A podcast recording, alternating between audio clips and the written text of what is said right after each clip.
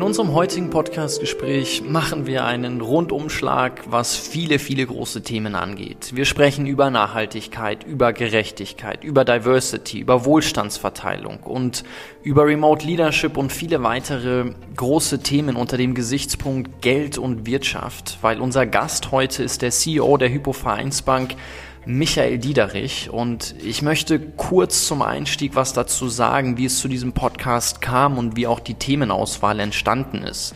Weil ich habe ein interessantes Gespräch zwischen Michael Diederich und Herbert Heiner, dem Präsidenten vom FC Bayern München, gesehen und da haben die beiden über Diversity gesprochen.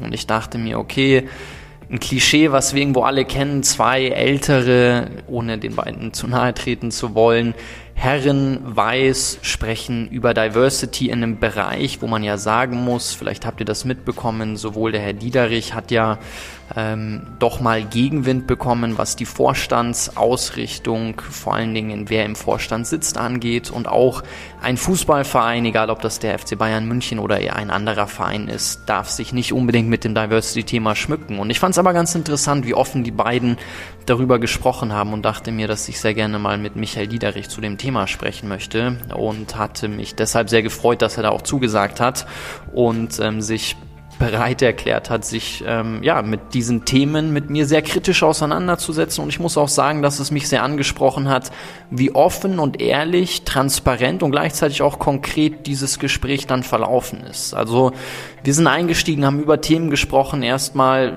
was die Funktion von Geld und Wirtschaft ist. Und dann auch die Frage danach, wie die Einführung von Zinsen und des Wachstumsimperativ zusammenhängen. Und dann aber gleichzeitig auch die Frage, wie können Geld und Wirtschaft dann auch dabei helfen, einige der Krisen, für die sie mitverantwortlich sind, vor allen Dingen die großen Krisen, wie die Klimakrise, wie die Biodiversitätskrise, die Ungleichheitskrise, wie sie dabei helfen können, diese Probleme auch wieder zu lösen. Und dann auch die Frage danach, was die Hypovereinsbank in dem Bereich macht, wo sie ihren Beitrag sieht. Und das nicht nur aus einem Gesichtspunkt reiner Lippenbekenntnisse, sondern auch wirklich zu schauen, okay, wofür setzen sie sich ein? Und Michael hat da angefangen, und das fand ich spannend, über seine 150 Jahre Vision zu sprechen. Also es ist ja ein immenser Zeithorizont. Und ähm, ja, wie er die Zukunft von Banken sieht. Vor allen Dingen dann auch die Frage, und das finde ich auch ganz spannend, wo man ja häufig vom Bankensterben spricht und er gleichzeitig eine 150-Jahre-Vision hat, wenn man auf Fintech schaut, wenn man auf Blockchain schaut, auf andere alternative, neue Modelle. Und das ist so mal ein Abriss der Themen, die wir besprochen haben, haben das abgerundet mit seinem Wunsch oder was er sich für die Zukunft wünscht. Er hat zwei Töchter und möchte natürlich auch, dass die Welt, die er hinterlässt, hoffentlich auch eine bessere ist, die er vorgefunden hat. Es war ein unheimlich spannendes Gespräch. Ähm, es hat mir viel Freude bereitet. Es war sehr kritisch. Wir haben einige Themen sehr ähm, kontrovers diskutiert und es hat viel Spaß gemacht und ich hoffe, dass es dir auch Spaß beim Zuhören macht. Michael, herzlich willkommen bei unseren Gesprächen von morgen. Ich freue mich total, dass das heute klappt und dass du die Zeit gefunden hast. Hallo Jonathan, danke dir für die Einladung und ich freue mich auf unsere Runde. Du bist gerade ganz entspannt da bei euch bei der Hypo Vereinsbank in den Raum rein spaziert und meintest, ähm, ja, ist ein Montag, nichts Besonderes los. Jetzt bist du der Leiter der Hypo Vereinsbank. Ist das immer so entspannt, Montag? Vormittag bei dir oder wie kann ich mir so einen, so einen Wochenstart bei dir vorstellen? Also der ähm, Wochenstart ist nicht immer entspannt, der ist auch heute, um die Wahrheit zu sagen, nicht entspannt, weil wir einfach insgesamt in einer ähm, nicht ganz leichten Situation sind. Ja, wir sind jetzt fast seit einem Jahr ähm, im Lockdown, im Light Lockdown oder im vollen Lockdown.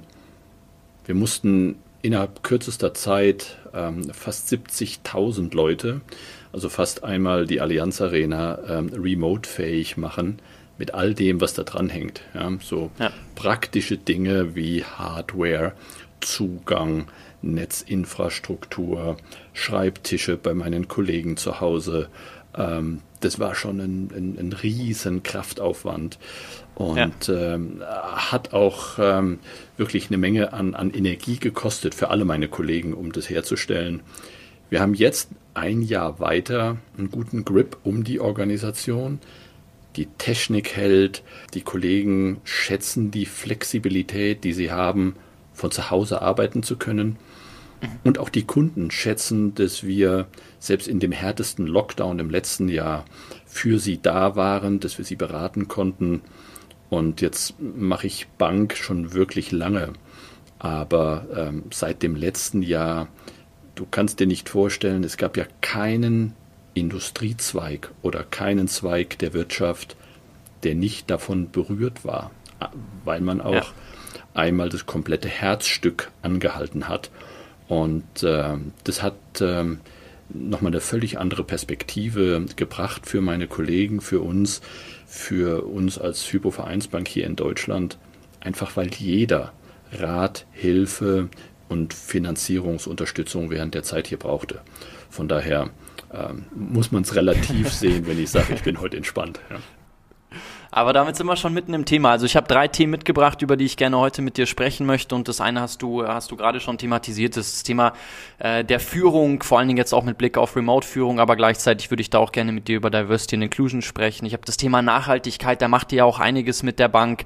Und dann haben wir das Thema der Zukunftsfähigkeit, wie du das Bankenwesen in der Zukunft siehst, was da deine Visionen sind, wo ihr dahin wollt. Und zu dem, was du gerade angesprochen hattest, da hatte ich einen Artikel von dir gelesen. Da hast du gesagt, dass mit Blick auf die Corona-Anfangszeit das eigentlich einer der größten Herausforderungen deiner bisherigen Verantwortung war, dass du dir die Frage gestellt hast, wie schafft ihr es eigentlich, alle Kollegen, alle Kolleginnen digital arbeitsfähig zu machen und wie bleibt ihr nah an ihnen dran? Und vielleicht kannst du da noch mal kurz was zu sagen, so wie das jetzt klingt.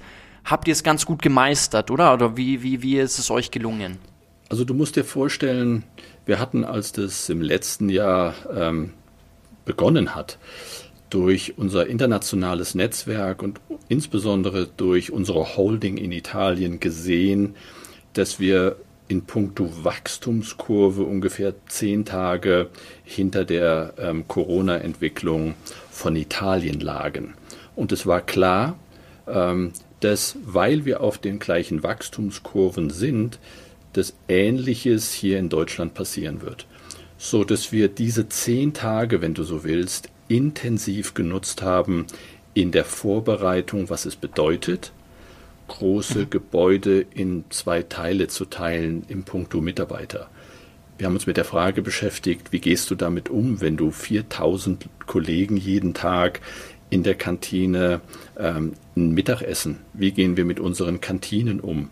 Wie schaffen wir es, dass wenn das oberste Ziel war, was für uns von Anfang an klar war, dass die Gesundheit und äh, der Wohlbehalt unserer Kollegen an Punkt 1 stehen.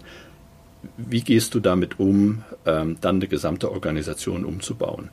Und wir haben dann innerhalb dieser zehn Tage äh, die Pläne dafür erarbeitet, sowohl was die großen äh, Gebäude und unser Headquarter hier in München angeht, bis hin zu einem dezidierten Plan für alle diese hunderten Filialen in den Regionen da draußen, um ja. sicherzustellen, dass die Kollegen, wenn sie an der Kundenfront arbeiten, gesichert sind, sei es mit Maske, sei es mit diesen Plastikwänden, sei es die Versorgung von Desinfektionsmittel. Und du bist in so einer Phase mit, mit Fragen konfrontiert und du, du ringst nach Antworten, deren Frage so noch nie jemand gestellt hat weil es auch nie ähm, überlegt werden musste, ähm, wo kriegen eigentlich deine Mitarbeiter und deine Kollegen ihr, ihr Lunchpaket her, wenn wir hier mal die Kantine abschließen. Ja? Mhm. Und das waren wirklich immer schwierige Entscheidungen, weil so auch noch nie getroffen. Und es war immer ein Ringen nach der Frage, wie gehen wir am besten damit um, dass wir unsere Kollegen schützen.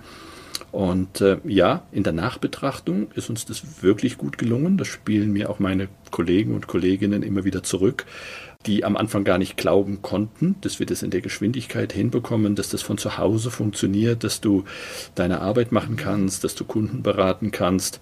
Ähm, und alle haben damit angepackt, um das dann auch äh, wirklich äh, so auszugestalten, dass es dann funktioniert hat. Jetzt ist es mehr oder weniger eigentlich genau ein ganzes Jahr her, seitdem wir hier den ersten Lockdown in Deutschland hatten. Wir stehen hoffentlich nicht vor der dritten Welle, aber wir sind deutlich weiter. Es gibt jetzt äh, Impfstoffe und ähm, auch erste Lockerungen wieder, sehr vorsichtig. Aber wenn du jetzt in die Zukunft blickst, vor allen Dingen mit Blick auf, wie ihr zusammenarbeitest, was ist da deine Perspektive? Wie glaubst du, wird das aussehen? Also eine neue Normalität wird ja immer darüber gesprochen. Viele wollen zurück ins, ins, ins alte System, aber die meisten sagen, dass was vorher normal für uns war, wird so nicht mehr geben. Wie, wie betrachtest du das? Das ist wirklich genau die spannende Frage, ähm, wie viel Normalität oder wie viel alte Normalität kommt eigentlich wieder zurück. Und auch, und das ist ein großes Thema, viele meiner Kollegen, obwohl sie die Flexibilität schätzen, würden sich wünschen, wieder zurück an ihren Arbeitsplatz zu kommen, weil so eine große Organisation ist mehr einfach nur als nur ein Gebäude, wo du tagsüber reingehst, sitzt deine acht Stunden ab und gehst wieder. Das ist ein großes soziales Gebilde, ja, mit all dem, was da dran hängt an persönlichen Bekanntschaften, Freundschaften, aber auch von Dingen, die auf ganz kurzem Dienstweg mal an der Cafeteria ausgetauscht werden, wo man die Köpfe zusammenhält. Also der Wunsch ist äh, nach einem Jahr bei fast allen da. Und gleichzeitig erkennen wir aber auch, dass durch Covid was sich beschleunigt hat, was es zwar schon davor gab, nämlich das Thema Digitalisierung und die Frage, wie verbindest du diese Digitalisierung mit der neuen Form des Arbeitens, aber auch mit der Frage, wie motivierst du eigentlich ähm, all die Kollegen, wenn du die nicht mehr physisch um dich rum hast? Wie stellst ja. du sicher, dass es diesen Teamzusammenhalt gibt? Was ist eine Führungskraft eigentlich, was wirklich eine spannende Frage ist, in einer Welt, ja. die sich so wie jetzt anfängt, selbst zu organisieren und stellst dann fest, dass du noch mehr auf das Thema du musst auch deinen Kolleginnen und Kollegen vertrauen. Du kriegst es nicht mhm. alles anders organisiert. Du brauchst andere Tools und Instrumente, um die Kollegen zu Hause auch nach einem Jahr noch motiviert zu halten sei es an einem Freitagnachmittag ein virtueller Cocktail oder sei es zum Wochenauftakt, ähm, was steht jetzt die Woche an, ähm, Call, du musst trotzdem versuchen, nah an den Leuten dran zu bleiben. Und äh, ich glaube, dass von dem allem eine ganze Menge nach vorne hin erhalten bleibt und dass sich Arbeiten durch Covid einfach nachhaltig verändern wird und auch Führungsinstrumente und die Art und Weise, wie Führungskraft und ähm, Kollegen und Kolleginnen miteinander in dem allem dann miteinander umgehen. Die Herausforderung, die du gerade angesprochen hast, wie man Mitarbeiter motiviert hält, ich glaube, das trifft ja fast jedes Unternehmen. Also diese Frage stellt sich ja fast jeder. Und jetzt hattest du, ich wollte dich nach konkreten Beispielen fragen, aber du hattest schon diese virtuellen Cocktails am Freitagnachmittag genannt, den Wochenauftakt. Hast du da noch vielleicht ein, zwei weitere sehr konkrete Best Practice Beispiele, wo du sagst, das hat für euch sehr gut funktioniert, um die Mitarbeiter motiviert zu halten? Also die, die zwei ersten sind ähm, schon mal super wichtig. Ähm, wir machen viel in Sachen Training ähm, für die Kollegen, um die auch auf diese neue Arbeitswelt vorzubereiten. Wir versuchen die, soweit es geht, abzuholen, wenn es um das Generieren von Ideen geht, weil alles das, was wir hier gerade machen, da betreten wir komplettes Neuland. Du musst dir vorstellen, so, eine, so eine Bank ist eigentlich ein sehr starres und ein hierarchisches Gebilde. Und das fängt sich an zu verändern und, und aufzulösen. Ähm, von daher, wir machen viel in Sachen Kommunikation. Ähm, wir machen zu Weihnachten oder aber auch jetzt zu Ostern. Wir machen auch gemeinsame soziale Events, die uns dann miteinander verbinden. Also wir haben zu Weihnachten allen Kollegen, allen meinen 12.000 Kollegen in Deutschland, denen haben wir ein unfertiges Lebkuchenhaus zugeschickt und haben so eine kleine Competition gemacht und gesagt, schau, baut es hier zusammen, stellt es auf unser Intranet, stellt es in LinkedIn oder wo auch immer hin und wir losen den Preis aus für das beste Lebkuchenhaus. Du glaubst nicht, wie viel kreative Kraft in so einem Unternehmen liegt, wer sich da alles mit eingebracht hat.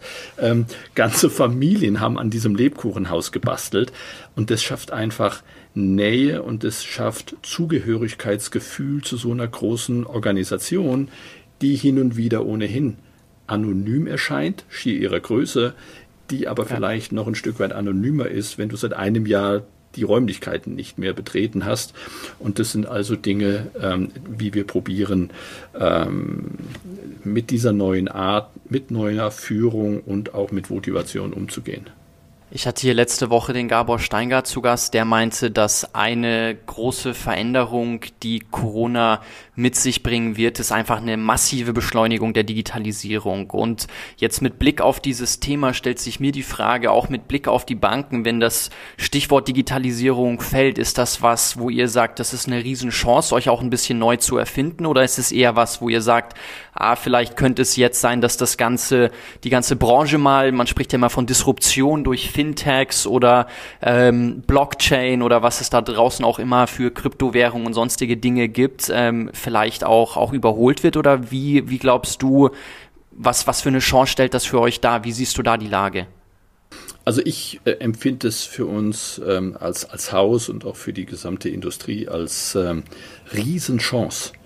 Wann hast du schon mal die Möglichkeit, so ein traditionelles Unternehmen auf komplett andere Füße zu stellen, was Prozesse angeht, was Abläufe angeht, was die Frage angeht, wie sieht eigentlich eine Customer Journey in so einem großen Institut aus? Wie mache ich das für dich, wenn du mit uns zusammenarbeiten würdest wollen, das so ähm, leicht und interaktiv ähm, dass es dir sogar Spaß macht, über Bankdienstleistungen und Bankservice nachzudenken. Also ich empfinde das als, als Riesenchance und als äh, ganz äh, große Gelegenheit, ähm, dieses Haus auch dann für die nächsten 150 Jahre auf stabile Beine zu stellen.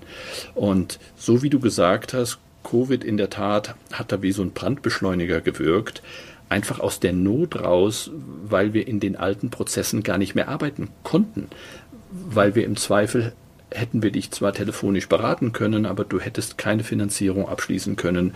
Wir hätten nicht dein Wertpapierportfolio umschiften können. Wir hätten dir keinen Konsumentenkredit anbieten können. Und alles das, wenn du in diesen einzelnen Wertschöpfungsketten oder Produktkategorien denkst, die so wichtig sind für dich als Privatperson oder für die großen Unternehmen, ähm, dann macht es ähm, A, riesen viel Spaß, ähm, dieses Unternehmen umzubauen und ist für uns als Haus eine Riesenchance. Was ich da ganz spannend finde, wenn ich dir jetzt zuhöre, also wir können später super gerne nochmal deine Vision für die nächsten 150 Jahre aufgreifen, weil ich finde das total spannend, wenn du sagst, du denkst in solchen äh, Sphären. Aber mal neben dieser Beschleunigung, du hattest es Brandbeschleunigung genannt, finde ich, ist es auch ganz spannend, dass die letzten zwölf Monate sehr stark dahin geführt haben, dass wir auch eine Sensibilisierung vieler andere Themen, vor allen Dingen was unsere globalen Krisen angeht, ähm, sage ich mal, ins breitere Bewusstsein eingetreten ist. Und vielleicht können wir da mal einen kleinen Schwenk machen, weil wir haben ja drei richtig große Krisen. Also wir haben einmal die Klimakrise, wir haben die Biodiversitätskrise, wir haben die Ungleichheitskrise. Und wenn wir uns das anschauen, dann muss man ja schon sagen, dass eigentlich alle dieser Krisen massiv durch Geld erzeugt und verschärft werden. Vielleicht steigen wir als erstes mal darüber ein, weil ich dachte, jetzt, wenn ich schon mal die Chance habe, mit einem CEO von einer Bank zu sprechen, vielleicht das Thema aufzugreifen, was deiner Ansicht nach eigentlich die Funktion von Geld ist und dann vielleicht auch die Frage, inwieweit Geld tatsächlich eine Chance sein kann, diese Krisen auch, auch wieder zu lösen, die sie vielleicht mit verursacht hat. Interessanter Aspekt und ein wahnsinnig breites Thema.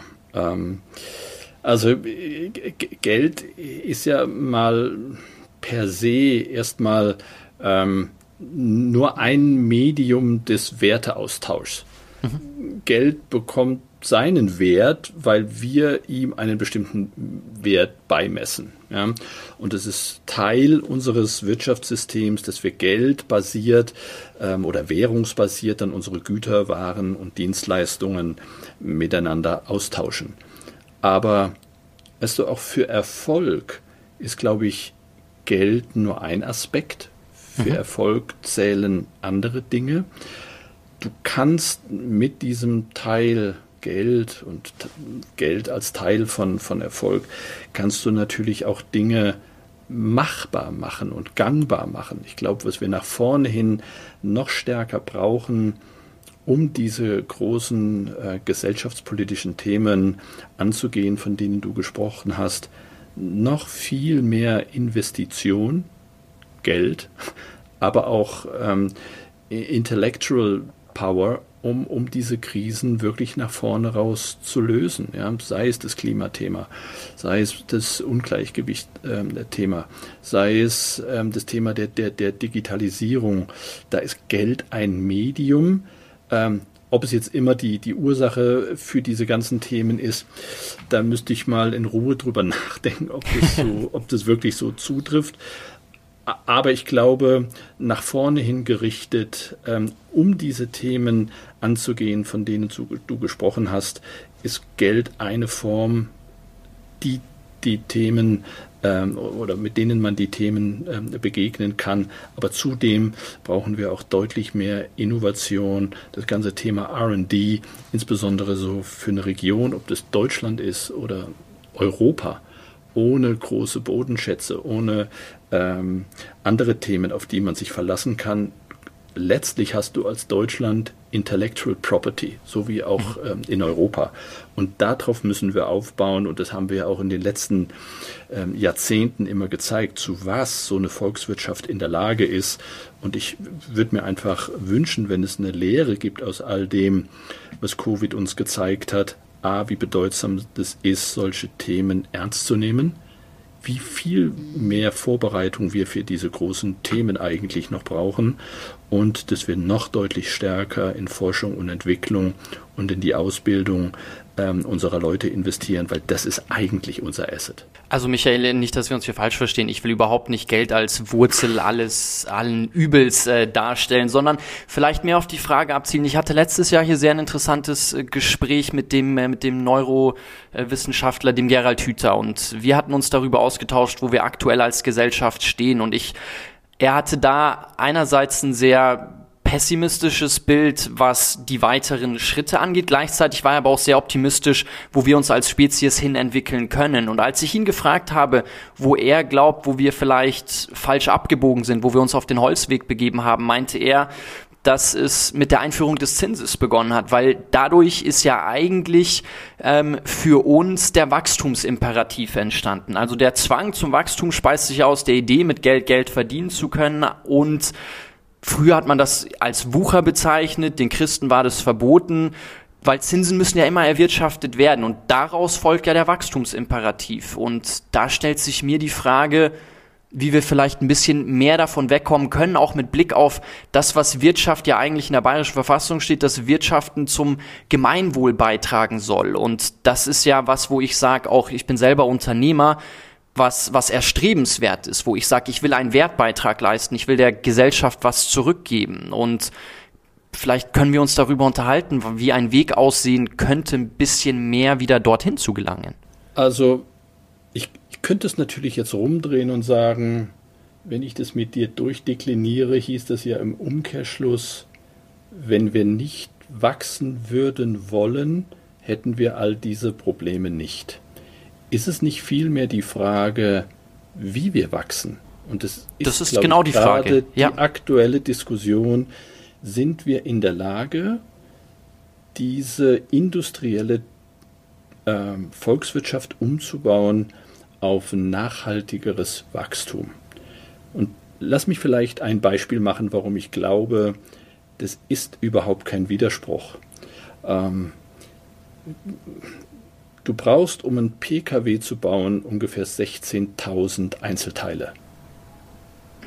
Wenn ich mir vorstelle, du deklinierst für jede der Komponenten durch, wie wird diese Komponente so nachhaltig wie möglich produziert, erwirtschaftet und wo kommen die Ressourcen her? Dann bist du ganz schnell bei der Frage, die ja auch offen diskutiert wird, sind wir in der Lage, in der nächsten Entwicklungsstufe CO2-freien Stahl zu produzieren.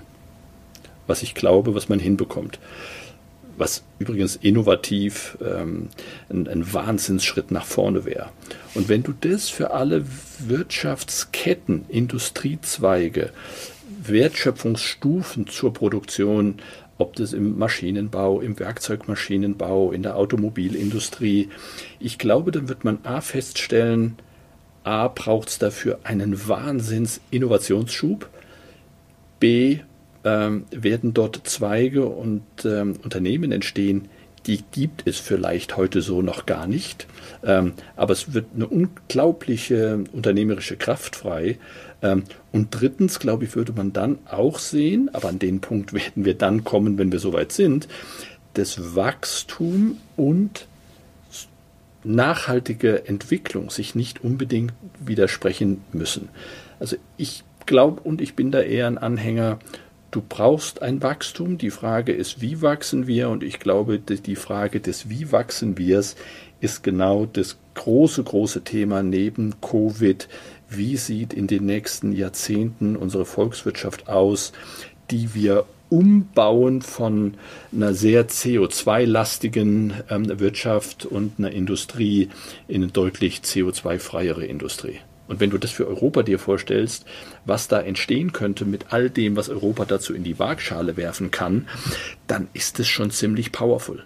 Also ich finde das sehr schön, wie du es jetzt formuliert hast mit der Frage, wie wollen wir eigentlich wachsen? Und ihr bei der HVB beschäftigt ihr euch sehr intensiv auch mit diesem Nachhaltigkeitsthema. Ich glaube, ihr habt ja auch die äh, Social Impact äh, Bank gegründet und Gleichzeitig, vielleicht um nochmal darauf zurückzugehen, wie Nachhaltigkeit, Geld, Wirtschaft zusammenspielen. Also ich habe einen ähm, Bericht von der NGO Urgewalt gelesen. Die haben einen ähm, Bericht geschrieben, Five Lost Years, und haben darin festgestellt, dass die großen Finanzkonzerne trotz vieler Versprechungen ihr Kapital nicht aus den klimaschädlichen Investments abgezogen haben und seit dem Pariser Abkommen fünf Jahre vergangen sind und dass eben diese fünf verlorenen Jahre ähm, sind und es dann doch, wenn man das liest, irgendwo so scheint, als wäre die Rendite wichtiger als, als die Zukunftsfähigkeit von unserem Planeten. Und ich, jetzt wirst du vermutlich nicht aus dem Nähkästchen plaudern können und sagen, wo genau eure Investments hingehen und, und, und wie ihr das angeht, aber ich nehme dich doch als jemanden wahr, dem das Wohl unseres Planeten am Herzen liegt und du dir sicherlich auch die Frage stellst, wie spielen diese zwei Komponenten einher. Ja. Ähm, ein wirklich äh, hochinteressanter Aspekt, ähm, mit der wir uns seit, seit, seit, seit langer, langer Zeit schon beschäftigen.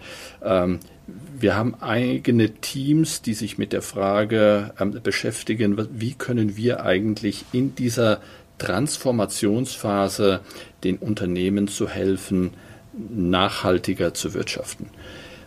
Und als eigenes Haus haben wir beschlossen, aus der kompletten Kohlefinanzierung zum Beispiel 2028 auszusteigen. Das sind nochmal zwei Jahre vor dem Zeitpunkt, den die Bundesregierung definiert hat, weil wir für uns definiert haben, das ist ein bedeutsames Thema, wo wir unseren Beitrag dazu leisten möchten. Auf der anderen Seite ähm, dürfen wir aber nicht verkennen, noch ist unfassbar viel Kapital in den traditionellen Unternehmen gebunden. Und weißt du, wir haben natürlich auch ja. aktuell einen gesellschaftlichen und einen volkswirtschaftlichen Auftrag, diese Unternehmen, die über Jahrzehnte unsere Kunden sind, nicht über Nacht im Regen stehen zu lassen. Wenn du dich ad hoc jetzt aus all dem zurückziehen würdest, ja, dann glaube ich nicht, dass du das, dass du da nicht nur einen Fehler machen würdest gegenüber den Unternehmen, sondern dass es auch volkswirtschaftlich der Schaden, weil es kein geordneter Übergang ähm, ist, dass der größer wäre, als zu sagen, ja, pass auf, wir haben gemeinsam das äh, Thema erkannt. Ja, wir definieren, wo wir gemeinsam hinwollen. Und ja, wir definieren über diese Laufzeit, also bei Kohle zum Beispiel 2028, eine Phase, in dieser Transformation, in denen wir dich begleiten, wie du aus diesem Ausstieg dann in andere Energiearten investieren kannst. Und ähm, auch das, wenn du dir das ansiehst, dann für Deutschland insgesamt oder, oder für Europa, dann haben wir da gemeinsam eine Riesenaufgabe vor uns. Aber das wird nicht über Nacht passieren. Das wird eine Transformation sein, einfach weil vieles des Inventars, wenn du so willst, was unser aktuelles Wirtschaften ist, aus einer Zeit kommt, die halt einfach stärker CO2 belastet war als das, was wir uns wünschen nach vorne. Und diesen Übergang gemeinsam zu managen, da brauchen wir alles an unternehmerischer Kraft, alles an Innovation, alles an Kapital und auch an wirklich gesellschaftlichem Willen, um diesen Umbau hinzubekommen. Ich glaube, das ist der ganz entscheidende Punkt, den du da gerade genannt hast. Ich glaube auch, dass es keinen Sinn macht und dass es tatsächlich auch nicht funktioniert, zu sagen, wir müssen von heute auf morgen das ganze System umkrempeln. Da hatten wir am letzte Woche auch einen sehr, sehr spannenden Dreh mit dem Harald Lesch zu im Zuge unserer Leaders von Morgen Reihe, wo wir auch was im Bereich Diversity zusammen machen werden.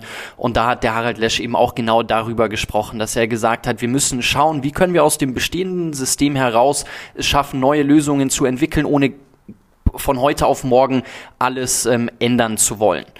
Vielleicht noch mal kurz, um auf dieses Thema Social Impact Bank ähm, zurückzugehen, die ihr ja initiiert habt oder die ihr ins Leben gerufen habt. Vielleicht kannst du kurz ein bisschen was dazu sagen, wie das zum neuen Wirtschaften, zum zukunftsfähigen Wirtschaften beitragen kann, wie ihr oder was ihr da genau anders macht, wie ihr da aufgestellt seid. Unter dem großen oder unter der großen Überschrift Nachhaltigkeit war uns, wie du es gesagt hast, bei dem Thema Social Impact Banking wichtig, dass wir einmal Projekte, die sich möglicherweise von einem reinen Return-Aspekt nicht rechnen, trotzdem gangbar machen mit unserem Know-how, wie wir uns einbringen in die Strukturierung von Themen. Also ich gebe dir ein Beispiel. Wir haben viele ähm, Diskussionen und auch viele ähm, Projekte uns angesehen, insbesondere im letzten, im, im letzten Jahr, die wir begleitet haben, über Inklusionswohnheime oder aber auch ähm, mit Unternehmern, die einen ganz stark sozialen Aspekt verfolgt haben.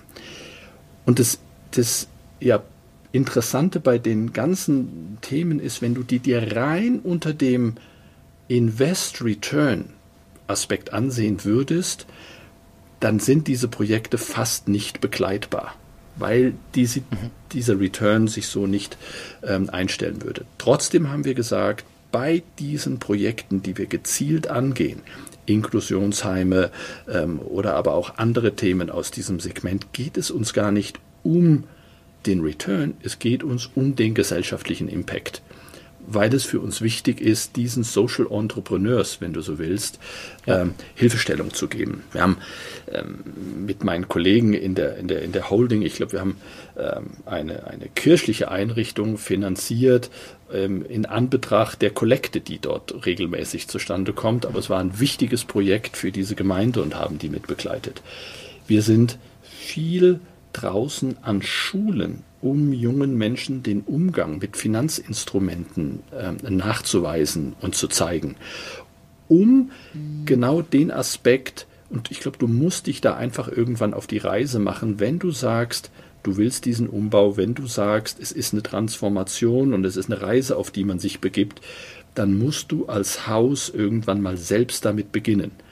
Und unsere Antwort auf dieses Wir beginnen damit war diese Social Impact Bank oder Social Impact Banking, wo wir für Sozialunternehmen und Unternehmer Dinge gangbar machen, die sonst nicht funktionieren würden. Und äh, da gibt es unfassbar ähm, tolle Ideen, Konzepte, ähm, Unternehmer, ähm, jedes einzelne ist wirklich verfolgenswert und, und, und hat einen großen Impact.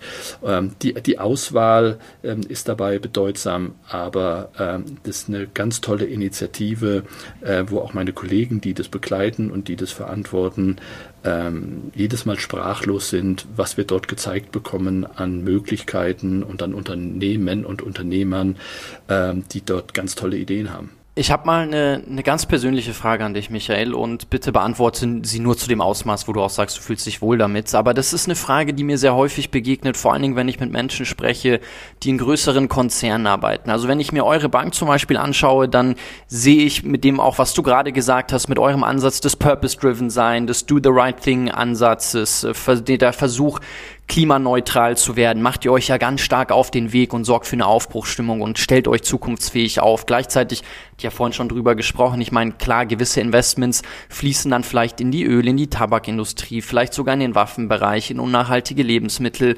und ich erlebe immer mehr Menschen, bei denen ich wahrnehme, dass sie sagen, eigentlich würde ich gerne viel mehr in Anführungszeichen Gutes tun. Ich würde viel mehr anpacken. Eigentlich müsste ich deutlich mehr machen und gleichzeitig unterstütze ich dann doch irgendwo Dinge, ein System, was ich so nicht befürworten möchte. Und da dieser Umgang mit, mit, mit einem gewissen Dilemmata oder ich will jetzt gar nicht Widerspruch sagen, ist, glaube ich, eine persönliche Herausforderung, der sich viele Menschen ausgesetzt sehen. Hast du das, erlebst du das auch manchmal oder, oder wie, wie gehst du mit, mit so einem Zwiespalt manchmal dann auch um? Lass mich mal überlegen.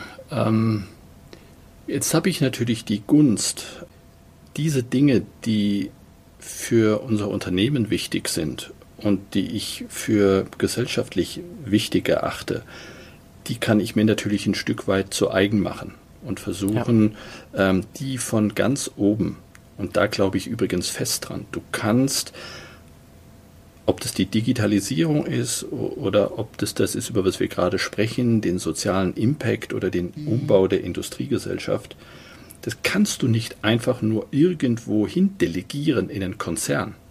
Das musst du selber vorleben und es ist auch dann mehr als nur eines von vielen Projekten, weil deine Kollegen natürlich schon auch wahrnehmen, ob das nur so dahingesagt ist oder ob der Organisation das wirklich wichtig ist. Von daher, wenn ich für mich ehrlich sein soll, habe ich Tage, die ich immer brillant finde? Nein. Habe ich aber mehr Tage, die ich gut finde, weil ich Dinge bewegen kann? Schon. Und die treiben mich dann eigentlich immer wieder an zu sagen, es ist wert, da einzusetzen und an der Stelle kannst du natürlich auch wirklich ein paar Dinge gangbar machen, Kollegen dafür begeistern, diese Art von Sozialunternehmern zu treffen, denen zu helfen. Und ich sag dir, ähm, wenn du dann in diese leuchtenden Augen blickst, und wir hatten letzte Woche äh, mit der Pfennigparade so einen kleinen Wettbewerb, ähm, und ähm, da haben die, die, diese Kinder und die Jugendlichen aus der Pfennigparade mir ihre App vorgestellt, ähm, was einfach großartig ist, wenn du das dann siehst. Ja? Und daraus schöpfst du für all die Tage, die mal nicht so doll sind, ähm, wahnsinnig viel Kraft, um zu sagen, auf geht's weiter. Ähm, es lohnt sich einfach dafür, dafür einzusetzen. Und ich glaube, so muss es jeder für sich an seinem Standpunkt, Standort für sich beurteilen. Ja. ja. der Impact mag ein anderer sein, je nachdem, äh, womit du dich beschäftigst oder was gerade deine Aufgabe ist. Aber trotzdem, glaube ich, kann jeder Einzelne für sich da ein Stück weit den Unterschied machen. Ob mhm. klein oder groß. Und es zählt dann nachher die, die, die schiere Anzahl an Personen, die sich für eine Sache irgendwie einsetzen, um die dann gangbar zu machen. So würde ich die ja. sehen. Ja. Vielen Dank dafür deine offenen Worte. Ähm, ich möchte dir zu diesen gesellschaftlichen Themen noch eine letzte Frage stellen und dann können wir über deine Zukunftsvision sprechen und so ein bisschen über die, über die Führungsthemen, die wir auch angehen wollten. Und die Frage zielt ein bisschen auf Gerechtigkeit ab. Also es ist ja erwiesen, dass freie Märkte und irgendwie, also ja, frei, freie Märkte und ungehinderte Geldflüsse viele Dinge regeln. Und das aber alles nach dem Matthäus-Prinzip läuft. Sprich, die, die haben, denen wird mehr gegeben, die, die nicht so viel haben, wird zusätzlich genommen. Und jetzt ist es so, weniger als 50 Personen besitzen so viel wie mehr als drei Milliarden Menschen. Und ich habe ein Buch gelesen von einem Soziologen über die Gesellschaft der Singularitäten, wo die Frage aufgetreten ist, wie viel Ungleichheit kann eine Gesellschaft eigentlich aushalten und welche Mechanismen könnten wir auch da oder welche Lösungen kann es geben, dass wir von so einer extremen Schere ein bisschen wegkommen? Ist vielleicht ein bisschen idealistisch die Frage, aber und, und auch nicht pauschal zu beantworten. Aber vielleicht hast du da ein paar Gedanken zu. Das Ungleichheit und Ungleichgewicht in einem extremen Ausmaß wahrscheinlich zu massiven Verwerfungen führt, da bin ich bei dir. Und von daher ist, glaube ich, eine offene Gesellschaft, die jedem die Chance gibt, um überhaupt an Dingen zu partizipieren, was ganz Bedeutsames. Und ich glaube auch, das geht dann ganz früh los mit ähm, Chance auf eine allgemeine Bildung eine Chance auf Chancengerechtigkeit in all diesen Themen, ähm, um dieses Delta kleiner zu machen. Ähm, du wirst wahrscheinlich immer ein Stück weit ähm, Unterschiede haben und ich finde auch eine offene Gesellschaft, die nach gleichen ähm, Prinzipien strebt, wird nie trotzdem alles, alles gleich machen. Und ich glaube, ein Stück weit trägt es auch unsere Gesellschaft. Du brauchst, Unterne du brauchst Unternehmer oder Personen, die auch möglicherweise für sich bereit sind, größere Risiken einzugehen, um zu sagen, ich bewege Dinge nach vorne das ist selbst, wenn du alle Startvoraussetzungen gleich schaffst, wirst du immer einen haben, der sagt, naja, für mich ist das Glas dreiviertel voll, ich sehe hier eine Riesenopportunität und ich wage jetzt mal was. Weißt du, dieses Land ähm, braucht, glaube ich, viel mehr auch von diesem Aufbruch, von diesem Unternehmertum. Ähm, wenn du oder wenn man versuchen würde, das alles zu stark zu egalisieren, hätte ich so ein bisschen Sorge, wirkst du kreative Kraft mhm. und auch, ich sag mal, ähm, die jungen Wilden wirkst du so ein bisschen ab. Und ich glaube, gerade vor dem Hintergrund, den wir da eben besprochen haben, wenn wir diese Industrie Volkswirtschaft umbauen wollen, dann brauchen wir noch mehr junge Wilde mit vielen großen kreativen Ideen, weil ein paar Themen einfach nicht so obvious sind. Ja? Und ja. weil du auch da, wie bei Covid, Dinge denken musst, die du vorher dir nie die Frage gestellt hast. Von daher, ich bin völlig bei dir. Wir müssen das ein Stück weit nivellieren. Es kann nicht sein, dass ein Prozent über so viel mehr als der Rest und das Austarieren ist, glaube ich, die Frage. Wie behältst du Kreativität, Aufbruchsstimmung und dieses junge Wildentum bei, ohne ähm, zu erlauben, dass die Dinge völlig in die Ungleichgewichtheit ähm, pendeln, weil das im Zweifel zu ganz anderen äh, Fragestellungen führt, äh, was Ausgeschlossen und Ausgegrenztheit angeht, Extremismus oder wie auch immer. Von daher ist die Frage der Balance für mich noch fast wichtiger als zu sagen, brauchen wir mehr Gleichheit? Ja, die Frage ist, was ist der Pfad und äh, wie nivellieren wir das aus, dass wir das eine weiter fördern und das andere uns nicht völlig davonläuft. Ich glaube, so würde ich das sehen. Ist ja ist auch eine perfekte Überleitung zum Thema Inklusionsförderung, Diversity, Vielfalt, wie man das fördern kann. Weil wenn man sich zum Beispiel die SDGs von der UN anschaut, dann ist das ja auch ein sehr großes Thema, vor allem mit Blick auf äh, Geschlechtergleichheit oder zumindest der Förderung davon. Und das ist ja auch ein Thema, womit ihr euch zunehmend bei der HVB auseinandersetzt. Und vielleicht als Einstieg eine kurze kritische Frage und dann kannst du mir von euren Initiativen und alles, was ihr da vorantreibt, ähm, berichten. Ich meine, dass ich ein Bild gesehen habe, wo ihr einen gewissen Gegenwind bekommen habt, wo eure Führungsriege fot äh, fotografiert wurde und es waren dann fast ausschließlich ähm, weiße ältere Herren in, in, in Krawatten zu sehen, wofür es einen gewissen Gegenwind gab. Also ich sag mal, das war das Kontrastbild zu dem Bild, was man vielleicht in Kanada gesehen hat, ähm, von, von der Regierung, die sagten, wir sind so aufgestellt, weil es das 21. Jahrhundert ist.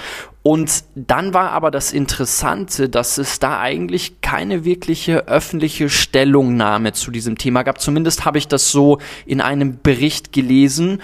Und eure Kommunikationsleiterin wollte sich dazu äußern und hat dann lediglich irgendwie drei Punkte dazu getweetet. Und ich weiß nicht, wie offen du darüber sprechen kannst. Ich habe mich gefragt, was dich davon abgehalten hat, da eine gewisse Offensive zu gehen und, und da klar Stellung zu beziehen. Also erstmal danke, wie sorgfältig du da mit mir umgehst. Ja, du nicht alle. Da habe ich schon ganz anderes gehört, genau zu dieser Tatsache, zu diesem Foto und ähm, zu dem Thema, was du da ansprichst anspricht. Du hast es sehr höflich äh, umschrieben.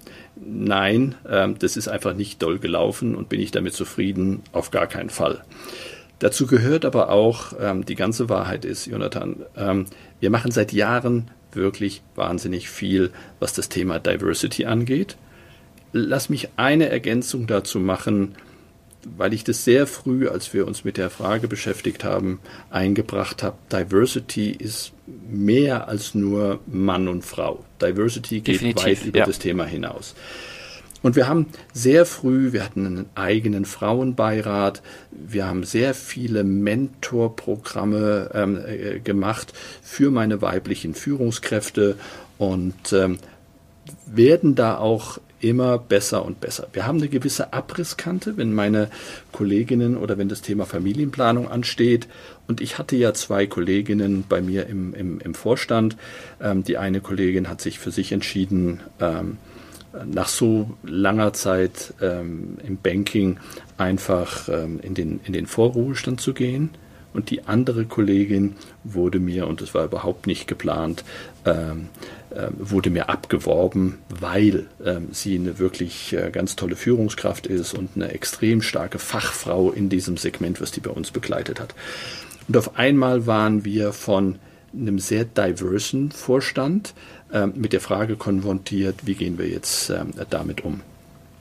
Und wir hatten dann für diese eine Nachfolgebesetzung in der Tat, wir haben uns alle Kolleginnen und Kolleginnen angesehen, die Wahl ist auf einen Mann gefallen und damit sind wir dann geendet mit einem All-Man-Board, das was du gesagt hast. Und nein, das stellt uns nicht und stellt mich auch nicht zufrieden und wir arbeiten daran, dass in dem nächsten Zyklus wir das auch wieder ändern würden. Und weißt du, gesellschaftliche Stellungnahme ist gut. Es gibt ein paar Themen, je mehr du da drin rumrührst, das, das, wird dann auch schwer, die Dinge besser und klarer zu machen. Hin und wieder verschlimmbesserst du Themen. Und dann war die Frage, wie wollen wir das jetzt erklären? Wollen wir uns wirklich entschuldigen und auf das einzahlen?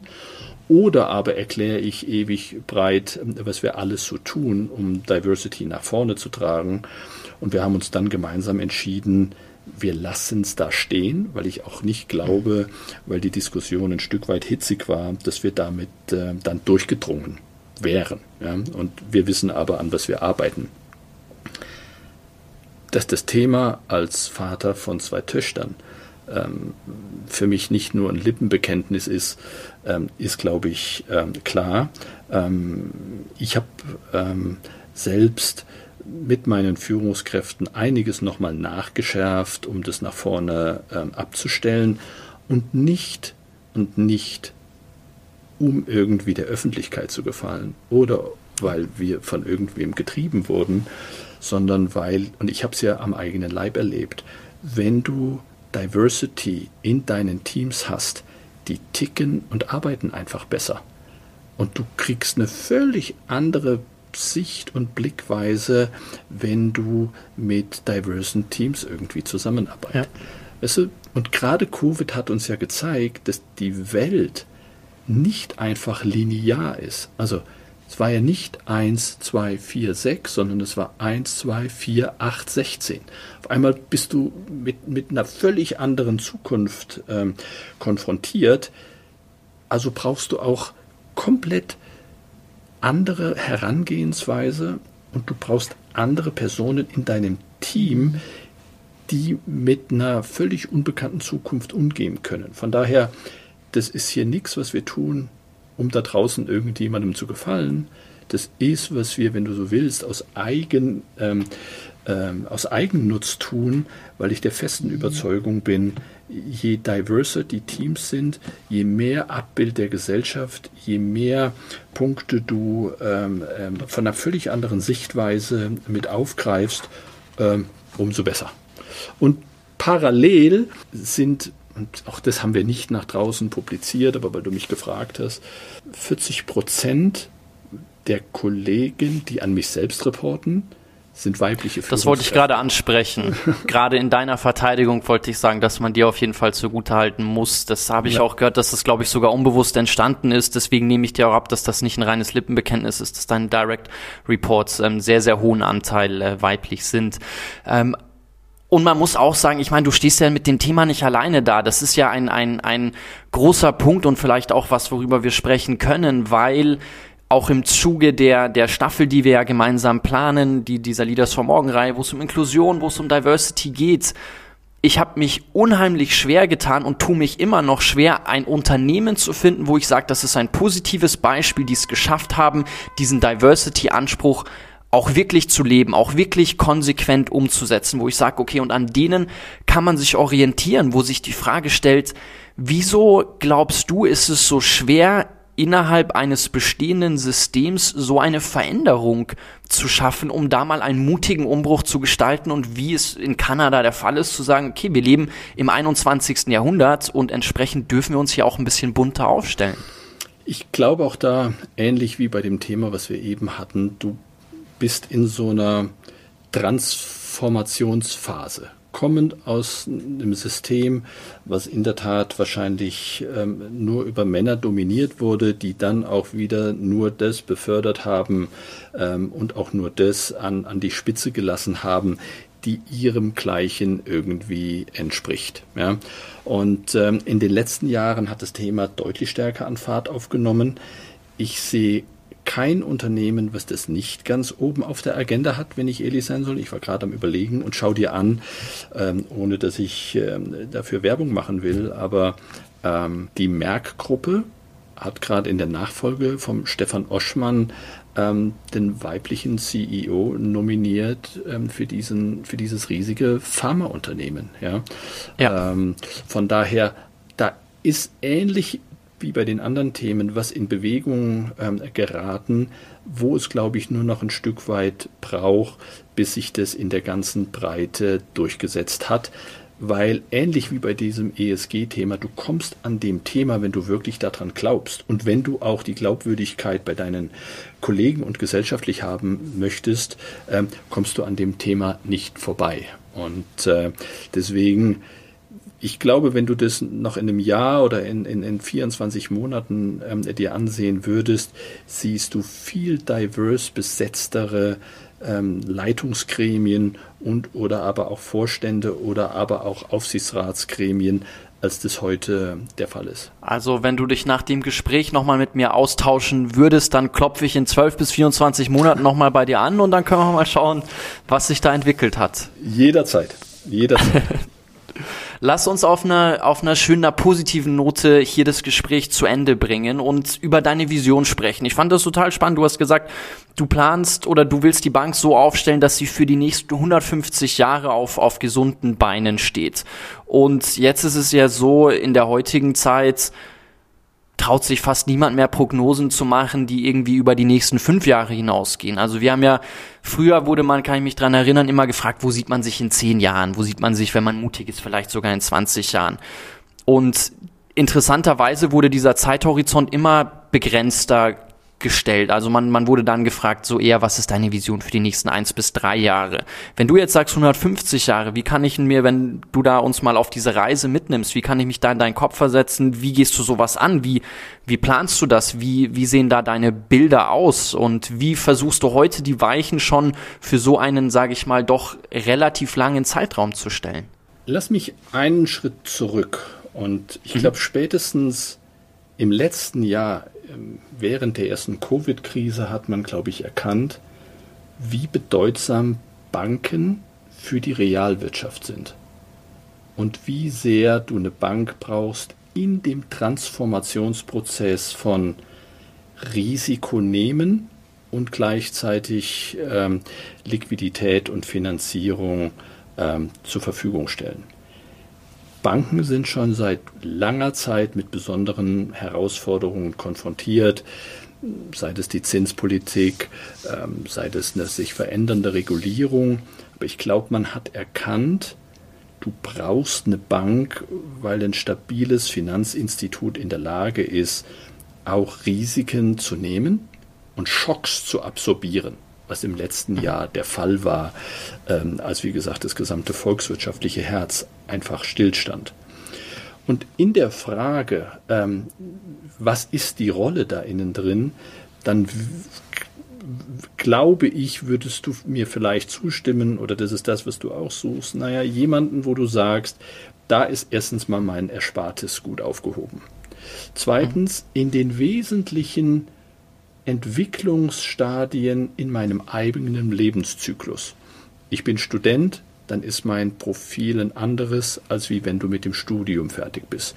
Du gründest vielleicht dein eigenes Unternehmen, du gründest deine eigene Familie und ähm, deinen Berufseintritt und oder du planst dein Einfamilienhaus. In all diesen, ich sag mal, lebensentscheidenden Events jemanden an deiner Seite zu haben, der dir mit Rat und Tat zur Seite steht. Wie mache ich das am besten? Wie gehe ich mit dem Thema, dass ich mir einmal in meinem Leben vielleicht eine Immobilie zulege oder wenn ich so ein Unternehmen gründe, wie mache ich das eigentlich? Also glaube ich, du wirst an den entscheidenden Touchpoints, die dein Leben beeinflussen, immer einen an deiner Seite brauchen, der dich auf dem Weg begleitet. Und mit dem je, je, jemandem willst du reden, wann das bei dir passt. Und du entscheidest auch und du willst den Kanal äh, entscheiden. Du entscheidest, ist es so wie jetzt in unserem Dialog, wir sehen uns hier auf einem Monitor und wir unterhalten uns, weil du diese persönliche Interaktion brauchst? Oder ist es etwas, was ich für mich selbst ähm, umsetzen kann, weil du das über dein mobiles Endgerät machst oder über das Online-Banking? Und das Spannende wird sein, nach vorne gerichtet, dass diese Kanäle so interaktiv miteinander kommunizieren, so dass wenn du mit mir in Interaktion trittst, egal welchen Kanal du dir wählst und dann möglichst vielleicht nach vorne auch den Kanal wechseln möchtest, also wir fangen die Kommunikation so an, wie wir sie gemacht haben, über deine Finanzierung und dann sagst du, okay, ähm, ich schließe das aber ab über mein Online-Banking oder über mein Mobile-Banking, dann müssen diese zwei Touchpoints wissen, was wir in der Sekunde miteinander besprochen haben, weil du das nicht nochmal ja. erklären willst, weil du sagst, pass auf, es ist für mich alles bedeutsam, hab's aber gemacht, ich will es jetzt abschließen. Also diese Interaktion verschiedener Vertriebskanäle miteinander wird ein wichtiges Thema sein. Das wird embedded sein in deinen normalen Alltag, äh, so wie du auch viele andere Entscheidungen triffst, ähm, ähm, die für dich äh, wichtig und bedeutsam sind. Und es muss so effizient gestaltet sein, ähm, dass es dich nicht groß auffällt und behindert. Aber für die wesentlichen Teile brauchst du jemanden an deiner Seite, der dich berät. Von daher ist Digitalisierung auch in dem Sinn kein Selbstzweck, sondern es hilft auch meinen Kollegen mehr Zeit für dich als Individuum ähm, zu haben, um dich zu beraten, um dir auf dem Weg dahin zu helfen. Ähm, und gleichzeitig, weil so eine große Bank wie wir ähm, auch große Risiken nimmt, muss die in der Lage sein, Risiken so adäquat zu managen, dass es auch mal so einen exogenen Schock wie letztes Jahr Covid äh, aushalten kann. Und ich glaube, ähm, auf dem Weg dahin, das wird die Zukunft sein für, ähm, für eine Bank, das wird die Zukunft sein, mhm. in der sich die Hypovereinsbank äh, begibt. Bisher haben wir da wirklich sehr gute äh, Fortschritte gemacht und ich glaube, so stellen wir sicher, dass wir dann auch die nächsten 150 Jahre hier noch sind. Du hast vorhin im Zuge der Zusammenarbeit mit euren Kollegen viel von Vertrauen gesprochen und ich glaube, dass auch jetzt mit Bezug auf Banken, wo gebe ich mein Geld hin? Die Frage, und du hattest es auch gesagt, als ich dich gefragt habe nach, nach der Rolle von Geld, dass es natürlich wir auch in eine Währung vertrauen müssen.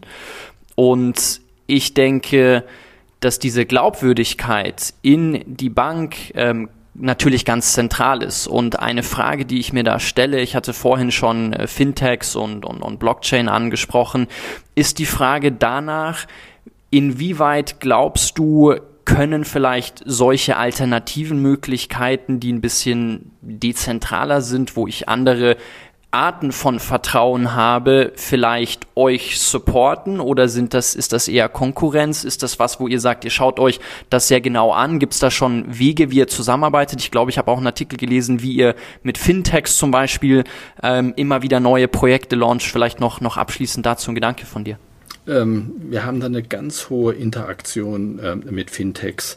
Ähm, ich mache da selber auch wahnsinnig viel, weil ich verstehen will, was verändert sich in dem Markt und auf was müssen wir aufpassen.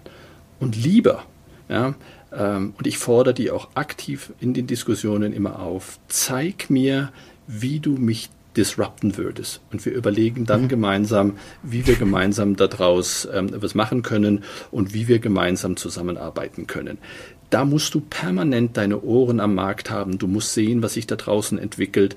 Du musst ein Gefühl haben, auch wie verändert sich Kundenverhalten. Also was ist dir wenn du das spitz machst auf unsere One-on-One-Beziehung hier, was ist dir wichtig und worauf muss ich aufpassen? Was bedeutet das für mich als, als, als Modell ähm, in der Interaktion? Ähm, ich ich kenne die Zeit noch, da war das Mobile Banking immer so ein bisschen mit, mit Argusaugen. Heute und insbesondere ähm, vor diesem Hintergrund, was wir gerade besprochen haben, Lockdown und äh, du hattest kaum Möglichkeit, äh, physisch zu interagieren, sieht man das Thema Mobile Banking komplett anders und auch wie man damit umgeht. Das stellt aber dann neue Fragen und Herausforderungen. Wie stelle ich sicher, dass dein dass dein Banking mit uns auf so sicheren Füßen steht, ähm, dass da nichts passiert, weil du uns neben deiner Familie und deinen Kindern wahrscheinlich das so das Wichtigste anvertraust, was du so hast, nämlich dein monetäres Vermögen. Und damit ja. ist unsere Aufgabe, wie gehen wir sorgfältig damit um. Und auch das ähm, ist super beeindruckend, ähm, was es in Europa, was es in Deutschland alles gibt ähm, und ähm, wie du damit eine Bank auf äh, andere Beine für die Zukunft stellen kannst. Du hattest vorhin erwähnt, du hast zwei Töchter und ähm, als Familienvater stellst du dir natürlich die Frage, in was für einer Welt wünschst du dir, dass deine Kinder leben werden? Und als abschließende Frage an dich, Michael, so ein bisschen, was wünschst du dir für die Zukunft? Und vielleicht auch, worauf freust du dich da am meisten? Was gibt dir Zuversicht zu sagen, meine Kinder werden in einer tollen Welt leben?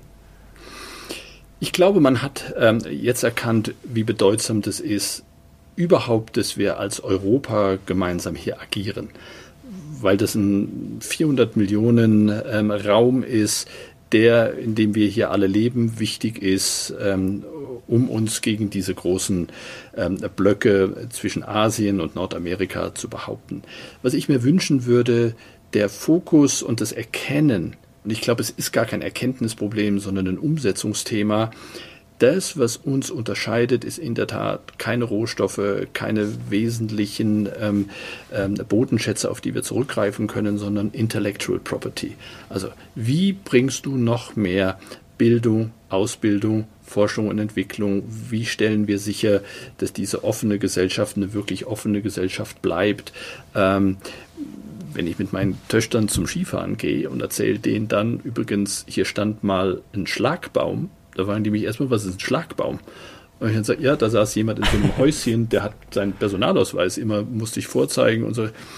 Das ist, wo ich sage, pff, da war aber schon lange her. Ja. Gibt es das wirklich? Sag ich, ja, es gab mal Grenzen. Ja.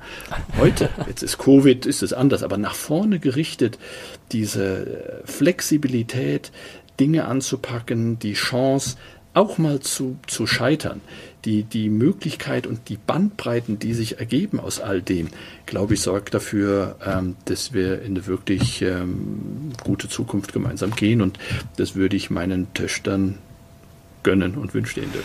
Nachdem du mir jetzt eingangs gestanden hast, dass es doch nicht ganz so entspannt bei dir ähm, ist, wie du es äh, gesagt hattest, weiß ich, du musst weiter ähm, und äh, dich äh, rufen, dich ruft die Pflicht. Ich sag an der Stelle vielen, vielen Dank für das Gespräch, für das offene Gespräch ähm, und es hat, ja, es hat sehr viel Spaß gemacht. Danke, dass du dich den Fragen gestellt hast und wie gesagt, ich werde mich bei dir melden und dann bin ich gespannt, wo ihr in 12, 24 Monaten steht. Danke, Michael. Gerne, lass uns das weitermachen. Mir hat es auch gefallen.